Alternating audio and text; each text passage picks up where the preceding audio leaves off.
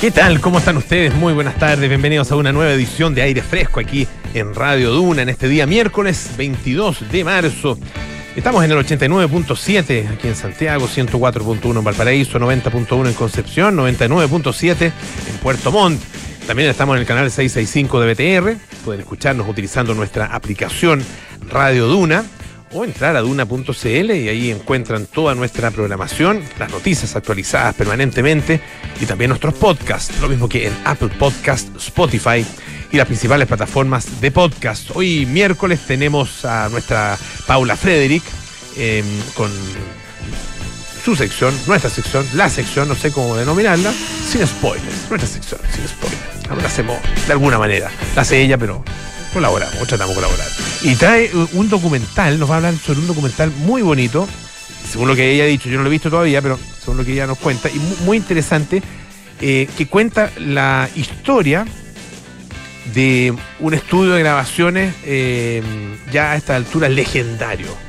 ¿Ah? en Inglaterra, en Londres específicamente, ¿ah? donde, bueno, entre otras cosas se grabaron algunos de los discos de los Beatles, ¿ah? Elton John también y otra serie de artistazos. Y también vamos a conversar, em, vamos a conversar de, de, vino de viñas em, y específicamente de em, la agricultura orgánica, lo que se llama agricultura orgánica regenerativa.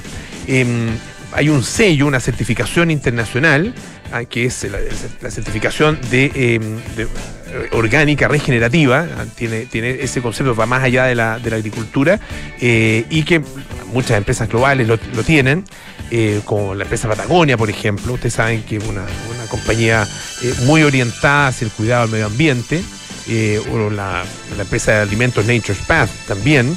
y en este caso es la viña Emiliana que mm, ha obtenido esta certificación internacional. Vamos a conocer, bueno, de qué se trata, ah, eh, qué importancia tiene. Es la primera empresa nacional que obtiene esta certificación eh, y es de alguna manera una, una nueva forma de hacer agricultura y hacer, eh, ¿cómo se podrá llamar? Vitivinología o vinología, no sé, pero de hacer vinos. Ah, de eso se trata. Estaremos con Sebastián Tramón, que es gerente de medio ambiente de Viña Emiliana. Tenemos buena música para ustedes, eh, también hartos temas que comentar. Eh, que han embarrado hoy día en la Cámara de Diputados, no sé si lo, supieron. De hecho, eh, dijo en algún momento el presidente de la, Cámara de Diputados, Vlado Mirosevic, esta Cámara ha sobrepasado cualquier límite. Complicado. Eh, fueron varios los momentos de tensión, ¿ah? según lo que cuenta una, nota del diario La Tercera de Rodrigo Verdejo. Eh, mira, hubo momentos de tensión, mociones de censura y hasta la aplicación de sanciones. ¿ah? Eh, y cuenta que es una de las jornadas más difíciles que eh, le ha tocado al presidente de la Cámara desde que asumió en, como, como en el cargo, digamos, en la dirección de la testera. uno de los, de los momentos tuvo que ver con eh, el diputado Enrique Lee. Ustedes saben que él eh, ha recibido acusaciones de acoso sexual y laboral en contra de una funcionaria que trabajaba bajo su mando. Eh, cuenta esta nota que, bueno, él pidió uso de la palabra, utilizando el artículo 33 del reglamento para, dice, de alguna manera limpiar su nombre a frente a este daño que ha recibido su reputación. Y esto fue cuestionado por eh, la diputada Maestro Orsini. Eh, dice Maestro Orsini que nosotros legislamos un reglamento de acoso sexual para los funcionarios, funcionarios, trabajadores y trabajadoras de esta Cámara. La verdad que esta solicitud del artículo 33 va en contra del protocolo de acoso sexual. Exponer en este hemiciclo de forma televisada a una funcionaria que está siguiendo el proceso es contrario al protocolo de acoso sexual que esta misma Cámara se dio para sus funcionarios y funcionarias. Ah, eso dice ella. Eh, pero bueno, finalmente se le otorga la palabra eh, al diputado Enrique Lee. Em, se le entrega esta posibilidad de hablar, pero se le exige que, o se le, se le, prohíbe, digamos, eh, individualizar a la persona denunciante, una cosa bien, bien fundamental. Bueno, eh, el eh, presidente de la Cámara estaba explicando esta disposición y fue reiteradamente interrumpido, nos cuenta esta nota de la tercera, y dice que él reacciona visiblemente ofuscado. Esto en contra justamente de la diputada Orsini. Diputada, ¿puedo terminar? Le pido un poco de respeto. Le llamo al orden, por favor. Tome asiento, de verdad. Yo creo que esta Cámara ha sobrepasado cualquier límite respecto a los respetos. Nosotros hemos sido ecuánimes, estamos poniendo el mismo criterio que hemos tenido durante cuatro meses. Si un caso específico requiere cambiar este criterio, muy bien, pero tiene que acordarlo la sala y alterar el orden de la sesión. Les pido respeto, por favor, ah, porque de esta mesa solo encontrarán ecuanimidad, aunque algunos intentan sacarnos de este espacio o de ese espacio. Y les pido, por favor, que sean respetuosos, porque si no, los voy a llamar al orden. Eh, bueno, finalmente el, eh, expuso el, diputado Enrique Lee, y después eh, el diputado Johannes Kaiser de Republicanos, o cercano a Republicanos en realidad, solicitó una, una, moción de censura. ¿ah? y Mirosevic dijo, lo que hemos vivido aquí en esta sala con ataques persistentes, sistemáticos, agresivos en contra de esta mesa, está en vista y paciencia de quienes ven la televisión, el canal de la Cámara, pero además los medios de comunicación. Eh, ustedes dan todo su derecho a presentar la censura, pero nosotros no vamos a cambiar de opinión respecto a lo que hemos dicho sobre el cambio de reglamento, porque aunque a ustedes les preocupe, enoje, vamos a seguir adelante y le pido que usted nos haga llegar algo, o sea, nos haga llegar, esto dice por escrito. Estaba muy enojado. Bueno, bueno, la mm, situación, dice esta nota de la tercera, no mejoró ah, eh, con el paso de, los minutos. Eh, un receso, y vuelven al hemiciclo. Y ahí estaba esperándolo el diputado Gonzalo de la Carrera, ¿ah? eh, quien le enrostró, dice a su, a su par, diputado, el haber llegado tarde a la sesión especial para analizar las irregularidades durante la gestión del exalcalde Torrealba en eh, Vitacura. Dice que con el celular en mano, ¿ah? eh, grabando, ¿no es cierto? Ah, eh, tal como lo ha hecho este señor diputado en, otras eh, situaciones, ah, comenzó a grabar y a incomodar, dice, a Vlado mientras procedía a iniciar la sesión, grabándolo así. Entonces le dice, me parece el colmo que llega atrasado, presidente. Lo llama al orden, diputado, ah, retrucó em, el presidente de la, Cámara. Eh, bueno, no le hizo mucho caso a la advertencia y finalmente decidió sancionar, Mirosevic decidió sancionar al diputado de la carrera a través de una medida poco usada. Dice amonestación y censura, diputado. Se acabó esta falta de respeto. Censura. Ah, eh, y bueno, de la carrera seguía rondando por la testera y Mirosevic aplicó una medida inédita hasta ahora en la Cámara de Diputados. Inédita, imagínense. Privación del uso de la palabra.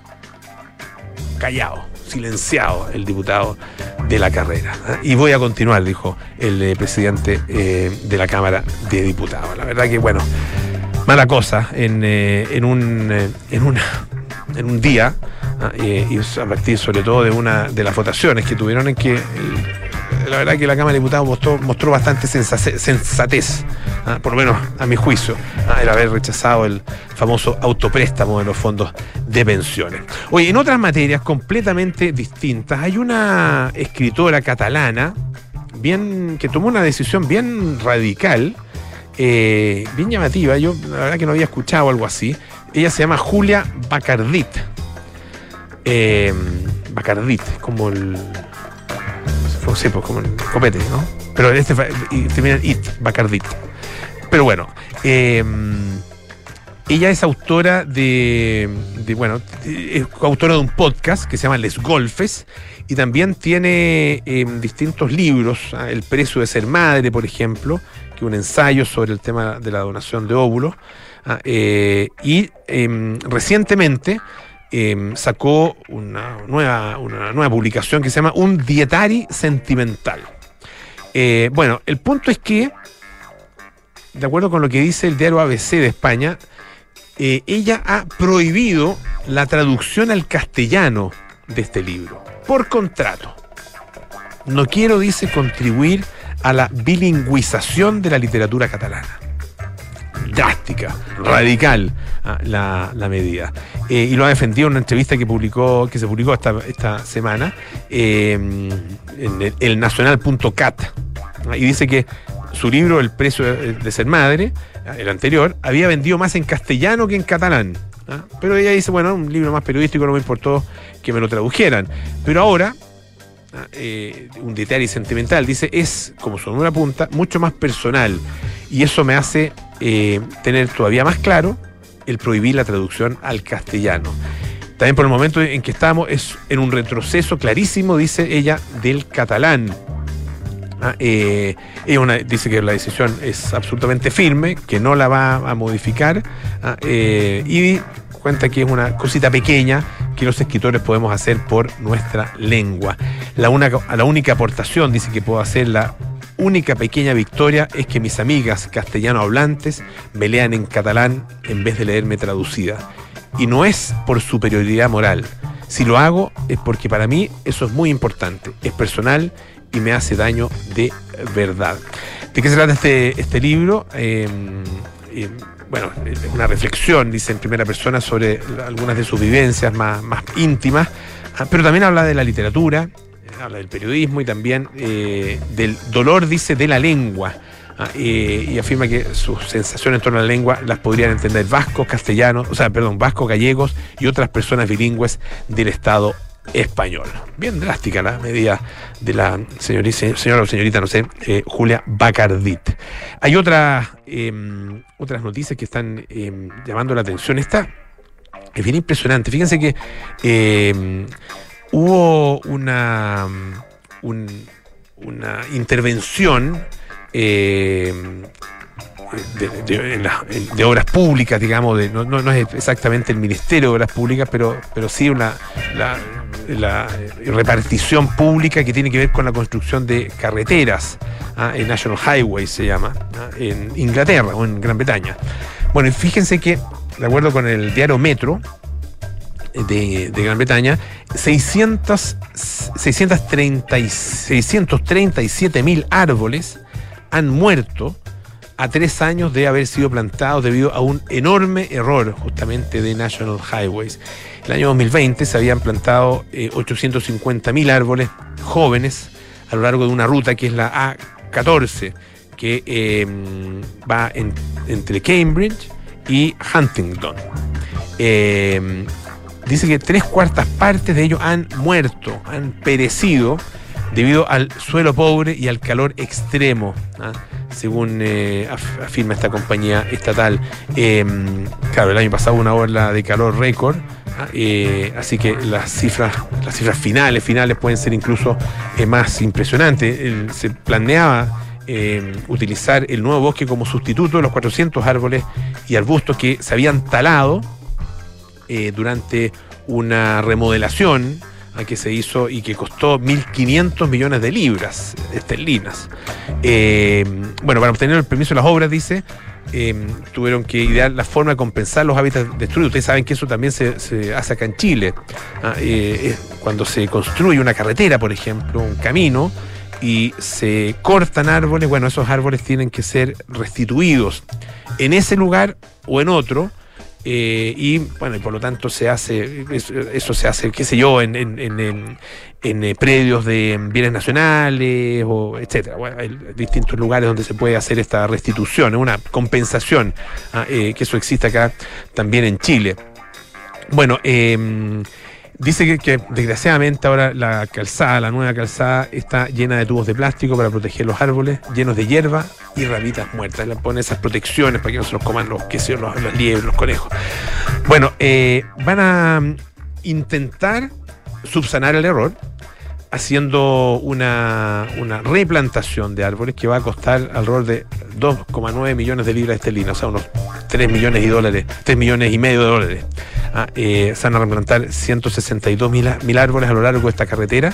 Ah, em, esto después de estudiar y analizar muestras de suelo para determinar, por supuesto, qué puede haber fallado. Em, van a tener eh, mejores cobertores, tierra vegetal, ah, y además se van a utilizar árboles, tipos de árboles con edades además más adecuados para que esto efectivamente funcione, pero podría no funcionar porque según un estudio del Centro de Ecología e Hidrología del Reino Unido, solo el 50% de los árboles replantados viven al cabo de cinco años. Acá en Chile se han hecho iniciativas importantes de reforestación, la Fundación Reforestemos, por ejemplo. No conozco, para serle franco, el porcentaje de éxito que tienen eh, los árboles que ellos plantan. Eh, sería interesante conocer esa, esa cifra, eh, pero claro, en suelos empobrecidos, obviamente que esos, esos números deben ser relativamente bajos. No sé el caso, insisto, de nuestro país.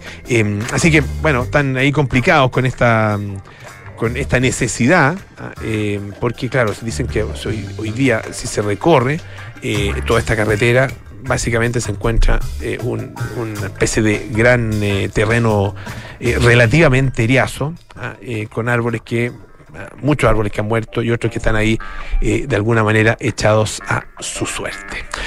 Vamos a la música, ¿no? ¿Sí? Vamos a escuchar un poquito de música. Esta es una gran canción. Gorillas on Melancholy Hill.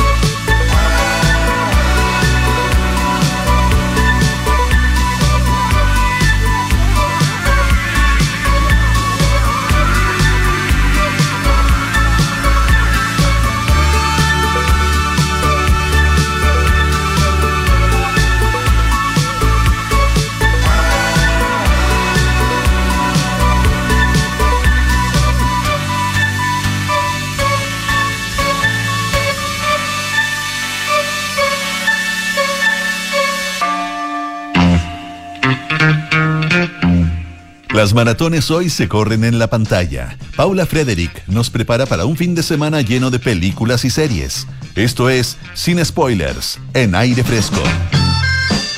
Ya estamos listos aquí con Paula Frederick para que nos cuente las novedades que hay en el mundo, en este caso del streaming, ¿no es cierto? ¿Cómo estás, Paulita? Yes. Bien, ¿y tú, Bien, también. Mira, así como novedades, como lanzamientos, como que ahora tiene su par de meses ya. Ya. ah, Pero- Ya. Más es una, no quiero decir una joya, sino que un- una propuesta que ha pasado bastante desapercibida y que además apareció justo antes de la marea de la temporada de premios. Ah, Y nosotros hemos hablado mucho sin spoilers sobre las películas nominadas, los ganadores, las series que han nominado al Golden Globes, etc. Entonces de repente se pierden estos documentales en la marea de- del stream. es verdad. Y hay que rescatarlos. Ujú. Con A, B o C. Día les voy a dar algunas de las razones. Estamos hablando del documental Si estas paredes cantaran, o If These Walls Could Sing, Ya. que es un nombre, un nombre sí. sugestivo, un nombre nombre. bonito, que eh, solamente les voy a decir el nombre de la directora, a ver si sacan las conclusiones pertinentes. Mary McCartney. Chan Ah, mira. es ni más ni menos que la hija fotógrafa y audiovisualista de Sir Paul McCartney con la fallecida y extrañada Linda McCartney, amada mujer de Paul, que Mira. ambos también pertenecían a la banda The Wings, Sí, pues. a- los posterior a los Beatles. Paul McCartney and the Wings. and The Wings. ¿Qué hace? Que tiene sus temones, ¿ah? Tiene sus buenos temones. sí. Temazos. Sí. Sí. Let, Let Em In, por ejemplo, es uno de mis Preciosa. favoritos y tantos otros. A mí me gusta Mall of Kintyre. Te iba a decir, Preciosa. te juro que te iba a decir la misma canción. Me encanta, Mall of Kintyre. Como melancólica. Sí, no, Sí, preciosa, salen sí. todos cantando como en una isla en Irlanda, sí. con gaita. Ah, precioso. Bonita. Amo esa canción. En fin, tantas canciones como esas surgieron de un mismo lugar, que es el, es el eh, legendario estudio Abbey Road, ubicado en el barrio de St. John's Wood, en Londres. Y que debe ser probablemente el lugar, uno de los lugares más emblemáticos de la ciudad, de la capital inglesa. ¿Cuántas personas no han ido a fotografiarse o han ido a fotografiarse cruzando el paso de cebra del, del disco Abbey Road, considerado por muchos como el mejor disco de la historia de la música? Y etcétera, se le asocia muchísimo a los Beatles, ¿cierto? Sí, pues. Pero lo interesante que hace Mary McCartney es este. Primero se aprovecha de sus privilegios, porque ella yo creo que es como, aló, tío, ¿me puedo entrevistar mañana? A Ringo, Claro. por ejemplo. Claro. Ya, pues, papi, paleteate a Paul. O Elton, ¿qué te cuesta? Elton John, ya sí, Claro. Jimmy Page, Sí. etcétera, etcétera. Después, voy a mencionar algunas de las personas que aparecen entrevistadas en este documental para que ustedes tengan como un, un aperitivillo. Roger Waters, Jimmy Page, Elton John, Ringo Starr, Paul McCartney, David Gilmour, Nile Rodgers, John Williams y los hermanos Liam y Joel Gallagher. Mira. Por separado, por supuesto, porque Por juntos, eso sí que no lo logra ni Mary McCartney. No. El documental es un recorrido por el, por supuesto, por el- la historia de este legendario lugar que se inauguró en el año 31 y que fue concebido, Polo, como un espacio para grabaciones de música clásica. De hecho, se inauguró con la grabación de, de una grabación dirigida o sea, de, por Edward, el mismísimo Edward eh, Elgar, el mismo, digamos, eh, con la London Symphony Orchestra. Ya. Y así ahí y con Ah, el paso del tiempo se fue transformando a, me- a medida que la música fue se grabó con- evolucionando. Se grabó con la orquesta ahí completa. en- adentro? pues. Ah, mira. No, si estaba concebido para la orquesta. O sea, eh, son gran- Era Cototo. gran- Era un espacio muy distinto, y sigue siendo, porque no ha cambiado demasiado, a los estudios que uno tiene en su cabeza, como esos espacios chiquititos, Mm. rodeados como de cajas de huevo, no sé, no son cajas de huevo, pero bueno, aislantes de Ay, sonido. claro. Pero esto era una cosa mucho más apoteósica, que de a poquitito fue evolucionando. Ahí lo va contando el documental hasta llegar a su edad de oro, que fueron los años 60, con bandas como, por supuesto, los Beatles, eh, después Jimmy Pe- eh, después eh, ah, Led Led Zeppelin. Ray- eh, Pink Floyd. Y, eh, tam- y también habla de su declive en los años 70. Y que curiosamente, no, no, estos no son spoilers, porque son cosas que de dentro de todo se saben, pero que es interesante saber que se profundizan para que la gente se interese por el documental y vaya un poco a, a ver qué pasó con eso. En los años 70 este, este lugar sufrió una crisis económica y prácticamente fue rescatado por el cine. ¿Por qué? Porque Steven Spielberg, John Williams fueron a grabar algunas de las bandas sonoras más significativas, como la de la Ah, Guerra de las. Galaxias y la de Indiana Jones. Ah, qué bonito. Y eso le dio Ya. nuevos ímpetus y nuevos bríos, nuevas fuerzas a este lugar que tenía sus altos y bajos, como todos los espacios. Oye, y en el documental, Paula, eh, todo esto está eh, eh, mostrado, digamos. No, no- no es, no es que lo cuenten nomás. Hay imágenes, hay, hay sonidos, hay música, obviamente, hay eh, em, ¿cómo se llama? Testimonio. Muy buena pregunta. Está constituido por, está como dividido, es, es bastante esquemático y bastante convencional, partamos por ahí. ¿Ya? No es un documental que te va a volar la cabeza, ni que es un rupturista en cuanto a su narración, ni, ni representa tampoco un aporte cinematográfico tan, tan especial. Pero en sí mismo habla, hab- ti- tiene tanta riqueza que no es necesario quizás adornarlo con más recursos. Y te va contando a través de las entrevistas de los personajes que acabo de mencionar y como tú decías también con imágenes de archivo. Imágenes de archivo que ya conocemos, como por ejemplo la grabación del San, San, eh, Sgt. Pepper Lonely Hearts Club Band, de la canción A Day in a Life, que también ha sido catalogada como una de las canciones más eh, mejor elaboradas de la historia. Eh, eh, también hay imágenes que son más desconocidas.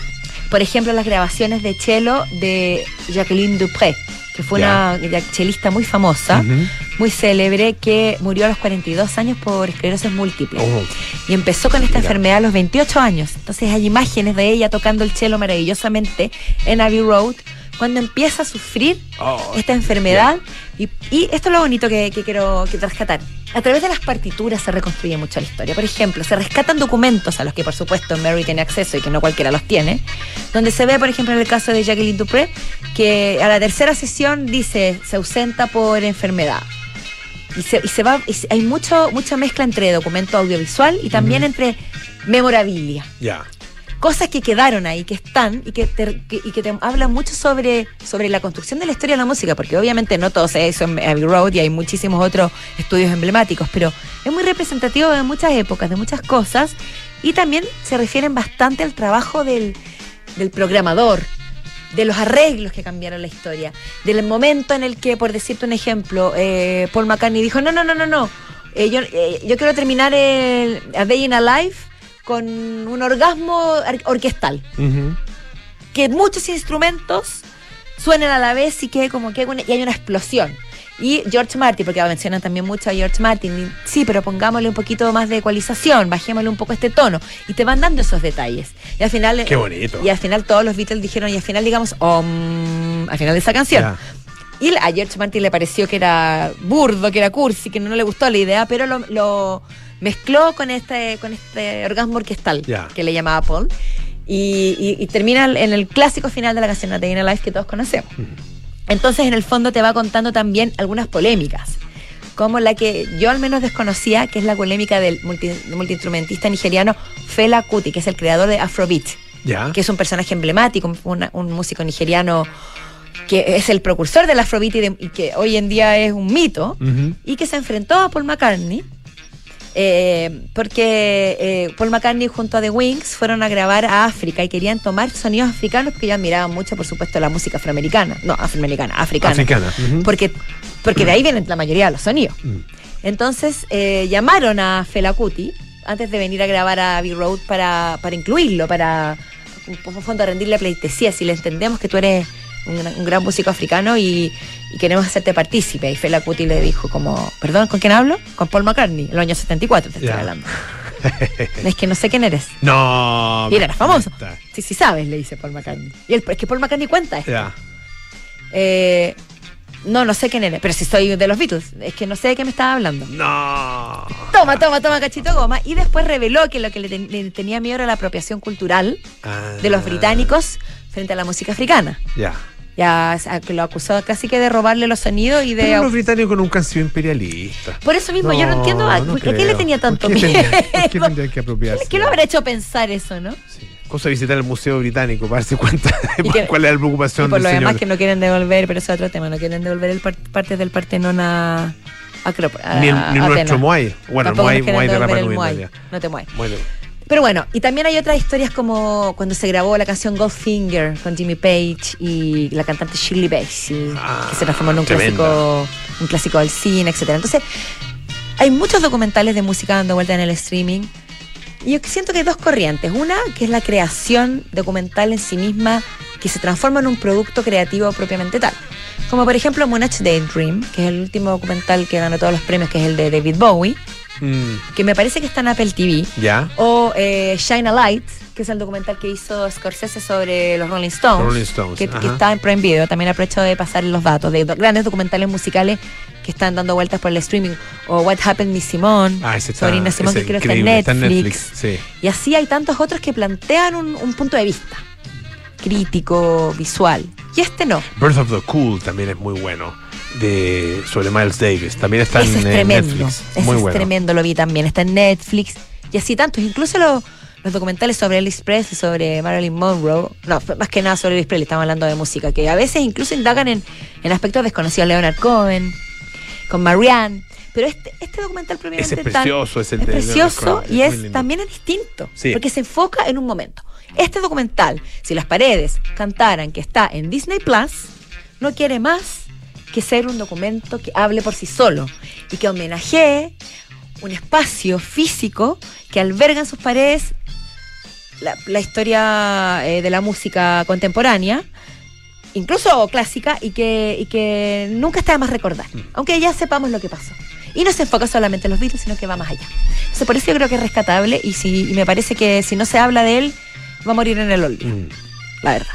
Sería muy triste. muy triste, pues, muy triste. Vale la pena entonces. ¿Tú fuiste a, sacaste foto en la...? No, no, no, no, no, ¿No fuiste? Nunca, nunca fui, eh, nunca fui a Abbey Nunca fui. Nunca fui a Abbey Nunca fui. No, sí. ¿viste, que a, ¿Viste que a Paul McCartney casi lo atropellan ahí haciendo. Exactamente este ¿te documental. No sé si fue este documental, pero lo, lo muestran en el documental. Ah, mira. Me parece que ella estaba grabándolo cruzando la calle. Claro. Y como Paul se presta, porque Paul es lo más simpático y buena onda que hay. Es demasiado buena onda. No lo conozco en persona, pero es cosa de verlo tiene la- tiene- en sus interacciones pinta, sí. sociales. Y se prestó para lo que le pidió la niña, obviamente. Y casi lo atropellan. Sí, pues. ¿Cómo Imagínate pitearse a Paul McCartney ¿Cómo se? en Abbey Road, en el cruce. El cruce Tiene una cosa peatón- entre El trágica. cruce peatones de Abbey Road. Sí, mira, si quieren No, pasar a la historia, No, esa es una manera. no, Así como. Chapman pasó a la historia disparando a. John Lennon, matar a Paul McCartney sería también histórico. Paul va a vivir para siempre. Ya pues. Muchísimas gracias, Paulita. Gracias a ti, Que Polo. estés muy bien. Tú también. Oye, eh, varias cosas importantes que siempre es bueno recordarles. Usted sabe que llegó la revolución del color. Ilumina tu rincón de café con la nueva máquina Berto Pop de Nespresso. Más compacta y con tecnología de vanguardia para que puedas disfrutar diferentes estilos de café en cuatro tamaños de taza. Encuéntrala en las tiendas Nespresso o en nespresso.cl. Berto Pop. La revolución del café ahora en colores. La Universidad San Sebastián anuncia su nueva alianza científico-académica con el Centro de Estudios Científicos, el SEX, potenciando un polo de desarrollo científico en el sur del país. Universidad San Sebastián, vocación por la excelencia. Y en marzo continúan los días match de Renault. Lleva tu Renault Arcana con un increíble descuento y con patente gratis. Hacemos una pausa, volvemos con más aire fresco. Esto es Radio Duna. ¿Quieres invertir directamente en el extranjero? Hazlo con Principal, nuestra plataforma internacional de inversiones, donde podrás proteger tu patrimonio eligiendo la alternativa que más te acomode. Acceder a Pershing, con portafolio 100% en el extranjero. Seleccionar tus propios fondos de las mejores administradoras del mundo o elegir alguno de los portafolios construidos por nuestros expertos usando la red internacional de fondos más grande del mundo. Invierte en el extranjero. Invierte en Principal. Principal, expertos en nuestro mundo para que tú te enfoques en el tuyo. La rentabilidad es fluctuante, por lo que nada garantiza que las rentabilidades pasadas se mantengan en el futuro. A ver, ¿qué le vamos a poner? Ya sé, seguridad. Seis airbags. Cambios dinámicos al volante para una mayor performance. mm, un diseño único, moderno y confortable espacio interior. Ah, un sistema de audio de alta fidelidad y pantalla multimedia con Android Auto y Apple CarPlay. Además de un potente motor turbo de 150 HP. Listo. Mi mejor obra. Maravíllate con Renault Arcana, la evolución del SUV. Cotízalo en Renault.cl. Terco Center. La Universidad San Sebastián se enorgullece de anunciar su nueva alianza académica y científica con Winso. Juntos construirán uno de los centros veterinarios más grandes del país para la atención de animales domésticos, de fauna silvestre y rehabilitación de fauna nativa, donde se desarrollará docencia e investigación. Esta alianza es un nuevo compromiso de la USS con la formación de profesionales que fortalecerán el desarrollo de un medio ambiente sostenible. Conoce más en uss.cl. Universidad San Sebastián. Vocación por la excelencia. Sé que puedo ser negado. En los sonidos de tu mundo siempre guardamos un lugar especial para el sonido nacional y este jueves desde las diez y media tendremos como invitado en una nueva sesión Duna a Benjamin Walker. Revisaremos canciones nuevas, unos clásicos y canciones importantes de su catálogo. El jueves, desde las diez y media, parte de Suena Bien, Benjamin Walker como invitado especial en el 89.7. Del color que fue. En Sofofa partimos con historias del salitre y hoy estamos con historias de energías limpias. Pasamos terremotos, crisis nacionales y globales, haciendo de la adversidad una oportunidad. Nos digitalizamos, nos conectamos, exportamos y transportamos. Y en estos momentos que parecen inciertos, celebramos 140 años y celebramos las historias de empresas y miles de chilenos que trabajan por convertir Chile en un país de oportunidades. Sofofa, junto a sus empresas, 140 años trabajando el Chile que viene.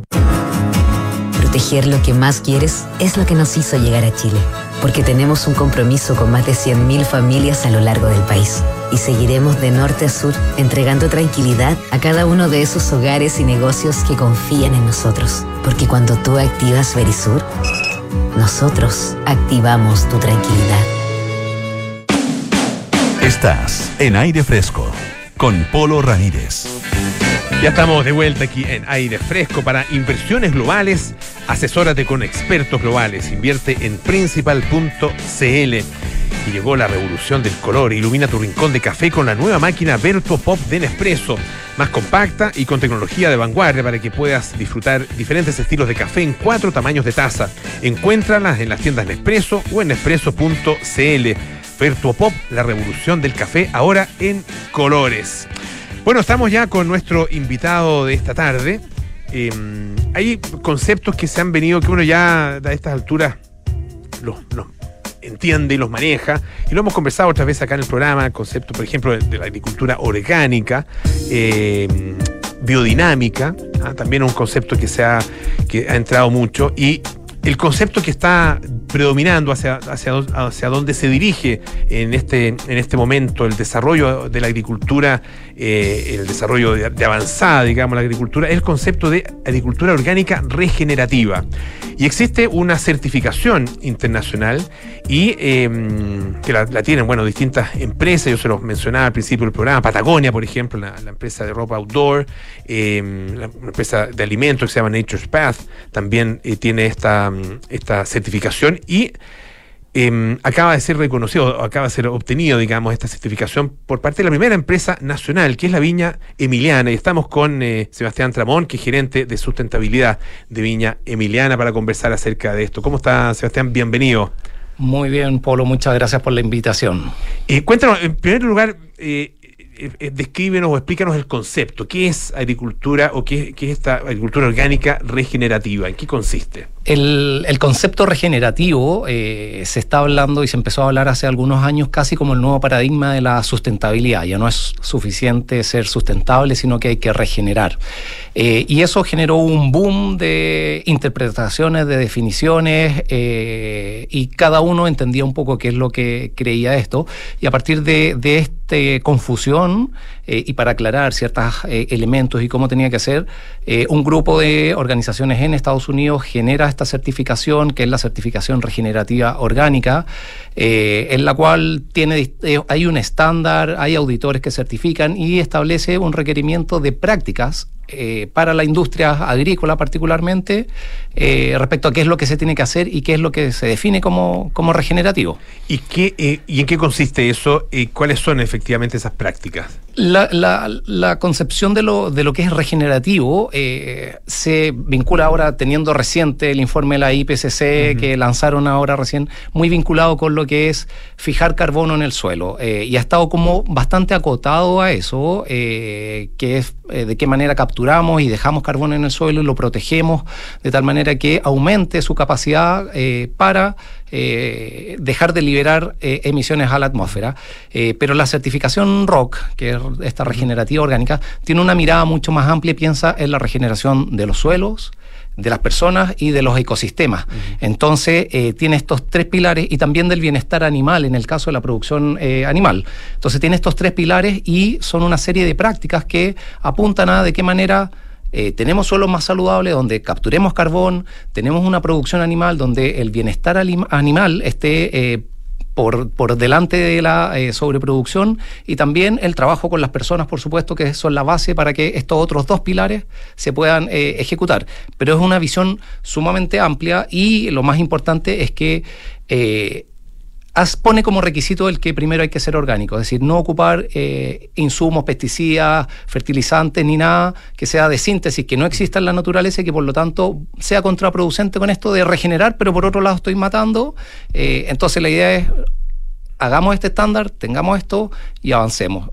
Viña Emiliana es, eh, tiene, esta característica de viña orgánica desde hace ya un buen tiempo. 25 años estamos celebrando. Empezaron hace harto rato, eh, antes, de que, antes de que se pusiera de moda, digamos, ah, el, el tema de ser orgánico. ¿Y qué, qué significó eso en términos de la, de la modificación o la transformación de sus prácticas? A ver, eh, efectivamente, un poco el motivo que nosotros tuvimos para hacer la transición en 1998 a lo orgánico es muy similar a lo que se establece ahora como los pilares de la agricultura regenerativa. Eh, y para nosotros significó, o sea, este, esta, obtener esta certificación eh, es un poco la consolidación del trabajo que veníamos haciendo desde hace 25 años, que tiene que ver de qué manera ocupamos fertilizantes naturales. La base de nuestra fertilización es compost, eh, pastos o coberteras verdes, que son cultivos que hacemos especialmente para después incorporar en los suelos. Eh, el manejo de plagas se hace principalmente basado con eh, productos que son derivados naturales, extractos de cítricos, eh, microorganismos, y todo eso ha sido un trabajo de bastante tiempo, de 25 años, de ir aprendiendo y probando, cayéndonos, co- cometiendo errores. pero esta, esta, esta certificación finalmente viene un poco a consolidar este trabajo que ya veníamos haciendo y exigir algunas mejoras que tenemos que continuar. Hay todo un tema de cómo protegemos el suelo, cómo el suelo se mantiene cubierto donde todo el año uno es típico que pasa por la carretera saliendo de Santiago y ve suelos donde hay cultivos de frutales. Y entre medio eh, hay tierra descubierta y que parecen estacionamientos. Eh, la idea, el concepto ese está mal porque ese no es un suelo saludable que sea capaz de tener vida, eh, de tener fertilidad natural, de fijar carbono ahí. Entonces, en eso aún tenemos que cambiar y hay mucho que mejorar. Estamos conversando con Sebastián Tramón, que es eh, el gerente de sustentabilidad de Viña Emiliana, a propósito de la certificación internacional que obtuvo la viña de agricultura orgánica regenerativa. Eh, este concepto eh, tiene mucho que ver con el cuidado del medio ambiente. Yo mencionaba la marca Patagonia, que, eh, bueno, tiene una orientación muy fuerte, ¿no es cierto?, hacia el cuidado del medio ambiente, de alguna manera su, su, razón de ser.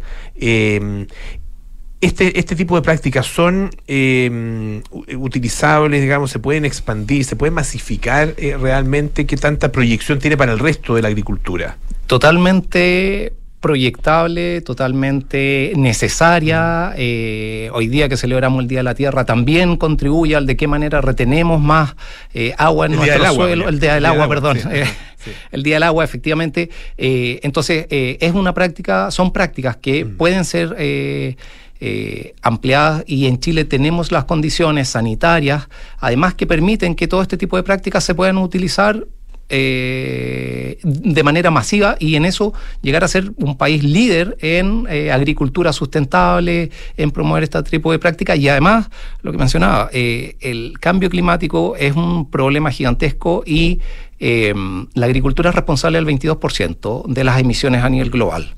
¿Solo agricultura o la agricultura a- a- a- forestal, agropecuario? agropecuario, digamos. Efectivamente. Todo ese el sector Exactamente, silvoagropecuario, exactamente. ya. Eso es un 22%. Ya.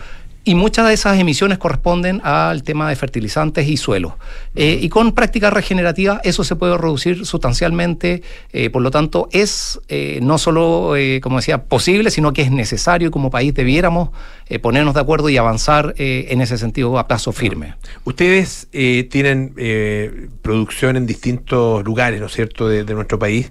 Ah, el- la- yo creo que la más conocida debe ser la, la viña que tienen ahí en Casablanca, porque bueno, porque uno pasa por el lado, ¿no es cierto? Eh, eh, pero tienen otras en Colchagua en, en- y en otros lugares. en ¿no? Maule, y en Limarí también, Ya, en la zona ya, norte. Son, que, bueno, son eh, todos valles, ¿no es cierto?, súper importantes para la producción de vino. En todos ellos, eh, un poco cómo, cómo ha sido la aplicación, porque son, son, son distintos todos, ¿no? Eh, ¿Cómo ha sido la aplicación de estos estándares eh, en, en estos distintos lugares, con, con cada uno con características peculiares? El, efectivamente, hay- diferencias y dificultades y desafíos eh, distintos. por ejemplo, ¿qué es lo que nos pasa en el Valle de Casablanca, que era un valle que eh, llovía por lo generalmente 280, 300 milímetros y pasamos a tener hace dos años eh, 100 milímetros de lluvia? Significa que, por ejemplo, las coberteras eh, que nosotros ponemos para proteger los suelos, los pastos entre medio de eh, las hileras de parra, no crecieron, no se desarrollaron y eso hace que sea difícil mantener el suelo cubierto eh, durante todo el año. En eh, Ovalle, en Limarí, la situación es más o menos similar. Eh, a diferencia de lo que puede pasar más al sur, donde hay más lluvia, mayor retención de humedad, eh, los suelos además son distintos. Entonces, ese tipo de prácticas tienen que ir muy de la mano con cuál es la realidad eh, climática que eh, existe, las condiciones eh, geográficas del sitio. Y la reducción de las precipitaciones y por lo mismo la escasez en definitiva de agua para la agricultura y en este caso para la eh, para la, la producción eh, vinícola eh, es, es una realidad en, en- en el caso de usted tiene estos, estos distintos valles. En cada uno de esos valles, en todo se da de la misma manera o, de, de alguna manera. A ver, la, la situación hídrica eh, y la situación de cambio climático es una realidad país y que no. Desde Osorno, los ganaderos con las praderas están con problemas, nosotros también en distintos lugares con distinto nivel de gravedad, pero sí, efectivamente es una realidad que nos afecta en los distintos lugares. Y eso requiere, yo me imagino, eh, tal como tal como es posible eh, eh, eh, amplificar, digamos, esta, esta esta concepción de la agricultura como agricultura orgánica regenerativa eh, a distintos tipos de producción. Yo me imagino que también el problema del agua eh, es un problema que vive toda la agricultura y por lo tanto se requieren ciertas políticas para que toda, toda la producción agrícola eh, tenga eh, mayor, mayor acceso. ¿Se está abordando eso o, o- aquí de alguna manera cada uno se tiene que rascar con sus propias uñas? Eh, hay distintas instancias. Yo creo que uno de los problemas que tenemos en, en el tema del agua es que es tan múltiple la cantidad de organismos e instituciones que está trabajando que sí nos falta coordinación, sí falta alguien que articule y orqueste un poco los distintos esfuerzos, las distintas prioridades. Y yo creo que eso se está, eso, eso es, tarde o temprano lo vamos a abordar urgentemente. Una especie de, eh, claro, la, la palabra está medio desprestigiada, una, pero una especie de zar del agua. Exactamente, Ah, mm. exactamente eso y creemos que en lo que es la agricultura y con esta mirada más amplia, eh, lo que son las prácticas regenerativas, la agricultura orgánica, también eh, nos pasa similar, que tenemos intereses desalineados, esfuerzos que están aislados y de repente iniciativas como la que logramos nosotros, eh, que finalmente tienen un- un- uno, de los, uno de los objetivos es precisamente comunicar que las cosas se pueden hacer de otra manera, que es una agricultura a escala grande, porque por lo general se piensa que estas iniciativas son de huerteros. De huertos, claro. Sí, eh, de y que ahí se puede hacer, pero cuando uno pasa a una escala industrial, cuando uno pasa a un modelo productivo eh, más grande, donde hay mayores presiones quizás eh, en- desde el punto de vista de objetivos financieros, no es viable.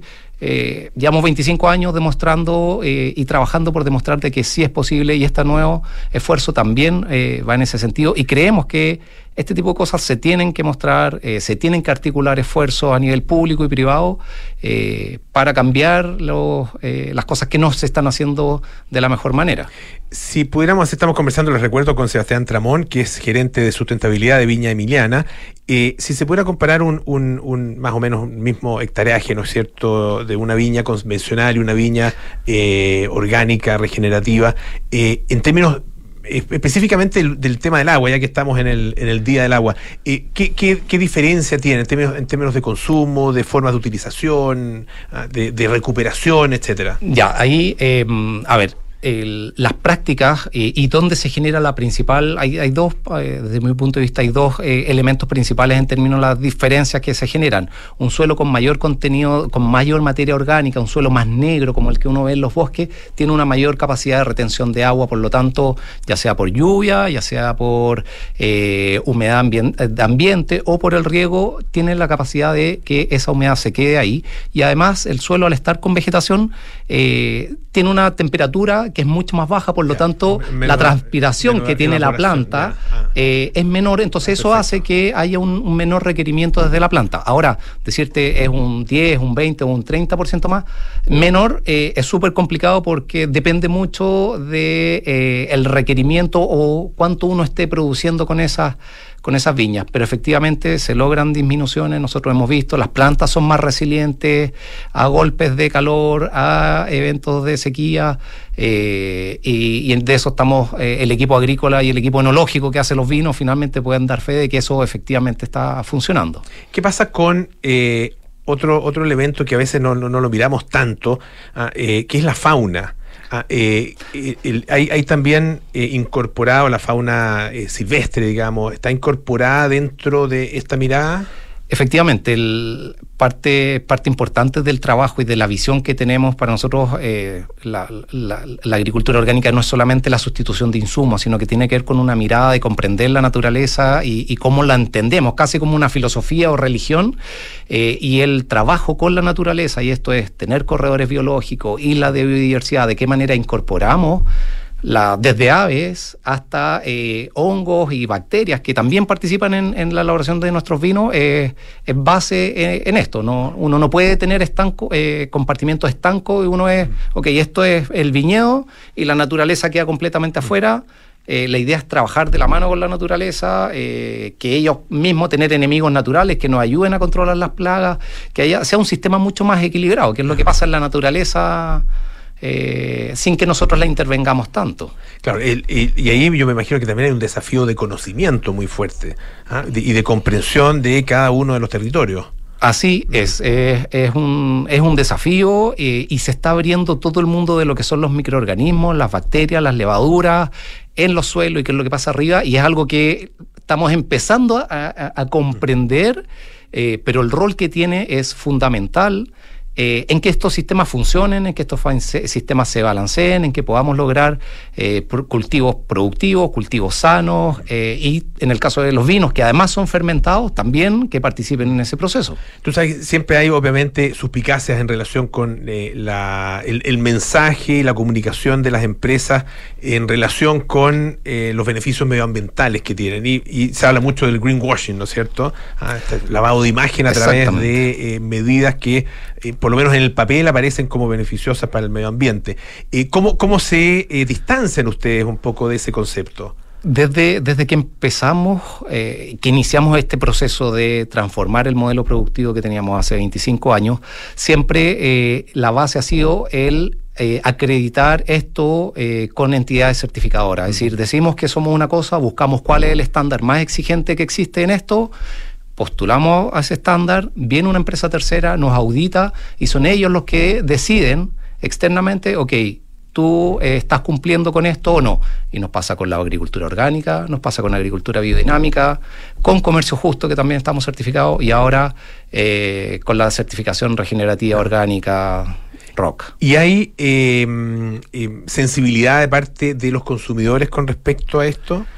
Está, está creciendo, Está efectivamente, eh, en- efectivamente hay todo un trabajo de comunicación. Hay mercados donde esto es más conocido y donde hay una mayor demanda, eh, pero finalmente, como tú mencionaste al principio, nosotros partimos antes de que esto fuera moda y el desafío ha sido el ir eh, creando esta conciencia, el creando esta demanda, el que se vaya conociendo, el ir educando eh, y actualmente con rock eh, y con lo regenerativo es lo mismo y estamos partiendo en, ese, en esa cruzada de que se haga conocido, de presentarlo a nuestros clientes, a la gente de los supermercados y harto camino por recorrer. Significa una última cosa, para, para, para una empresa como Viña Emiliana, un, un, un costo mayor, una inversión mayor, el vino eh, finalmente, eh, porque ahí también hay un tema, la, la empresa eh, tiene la misión de ser rentable, ¿no es cierto?, para sus accionistas, etcétera. Eh, eso, eso ¿qué, impacto tiene, digamos, tener esto, estas certificaciones y, y- y tener esto, esta opción por un, un tipo de agricultura eh, más amigable con, el medio ambiente? Efectivamente hay costos eh, asociados, pero esperamos que hayan ahorros también eh, vinculados. Es decir, se toman y se evalúan eh, estas, estas medidas eh, con todos los equipos y desde el punto de vista de la fertilización se espera disminuir los costos de fertilización, pero por otro lado, efectivamente, esto que venga alguien te audite, el tener que implementar nueva maquinaria que permita cultivar los suelos sin tener que ararlos. Eh, Aquí el- la parte básica de la agricultura regenerativa es tratar de mover los suelos lo menos posible, cosa que se quede el carbón ahí, Claro, se queden los microorganismos ahí. se libera. Entonces, entonces claro, eh, hay costos asociados, pero esperamos que la disminución de, de, de costos asociados, insumos principalmente, eh, se disminuya eso y sabemos que hacer una agricultura más sustentable puede ser más cara y creemos que eso hay que eh, reflejarlo y tiene que ser así y no que la sociedad como un pasivo ambiental eh, o por, externalidades termine asumiendo esos costos que eh, debieran debiéramos estarlos evitando nosotros como empresas. Sebastián Tramón, gerente de sustentabilidad de Viña Emiliana, muchísimas gracias por estar esta tarde acá en Radio Duna. Que esté muy bien. gracias, Polo. Ya nos vamos, vienen cartas notables con Rafa Espejo, nada personal, con Josefina Ríos y Matías del Río, Terapia Chilensis con María José Ollea, Arturo Fonten y Pablo Ortúzar, y Sintonía Crónica Debut con Rafa Espejo y Francisco Aravena. Y nosotros nos juntamos mañana a las 6 de la tarde para más aire fresco. Larga la semana, sí. Estamos miércoles recién, mañana jueves. Bueno, ya, ya se viene. Que estén bien, chao.